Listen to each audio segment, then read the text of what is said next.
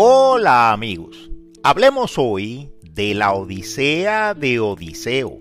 Sí, de Odiseo, el sagaz e inteligente guerrero y muy atrevido viajero griego al que nosotros, los que venimos de la cultura latina, llamamos Ulises. Tan conocido y famoso es este señor, el señor Odiseo o Ulises, como usted prefiera, que a pesar de ser un héroe mitológico al que se ubica en la denominada época oscura de Grecia, hace de eso algo más de 3.000 años, tiene actualmente, hablo de hoy mismo, hasta un circuito de cruceros turísticos dedicado completamente a él y a su Odisea. Tal y como lo escucha, usted puede, solo tiene que contactar a su agencia de viajes, tomar un crucero y recorrer cómodamente en alrededor de 10 días la ruta que le llevó 10 años recorrer a Odiseo. Pero, ¿quién era Odiseo? Odiseo fue un personaje, uno más, algo así como un actor secundario de la Ilíada, el largo poema del bardo ciego Homero, que nos enseñaron en la escuela, ¿se acuerdan? Pero tan interesante resultó ser este personaje secundario el segundo libro de la serie se lo dedicó Homero entero a él, o como se diría hoy en día, pasó de ser actor secundario a estrella principal de la serie. Así nació la Odisea, el libro de aventuras que le dedicó Homero, el bardo ciego, a él, a Odiseo.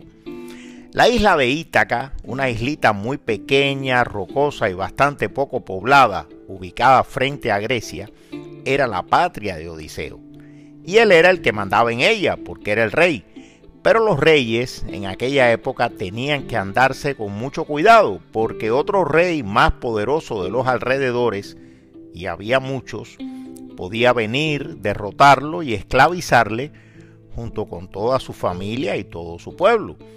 Por eso es que Odiseo, un rey menor, se alistó para ir a pelear a Troya, cuando el rey Agamenón, un poderoso rey de la Grecia de tierra firme, le ordenó que lo hiciera. Agamenón estaba furioso, porque el troyano Héctor, un danzarín mirador de doncellas, según lo describe Homero, se había robado a Helena, la mujer más bella de Grecia, que era la esposa de Menelao, su hermano, que era el rey de Esparta.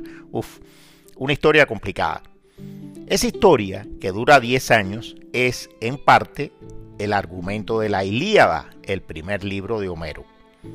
La Odisea, que es la historia del regreso de Odiseo a su isla, dura otros 10 años y está llena de aventuras con los lotófagos, con las sirenas, con el gigante de un solo ojo, Polifemo, al que Ulises engaña con sus mañosas tretas y lo deja ciego.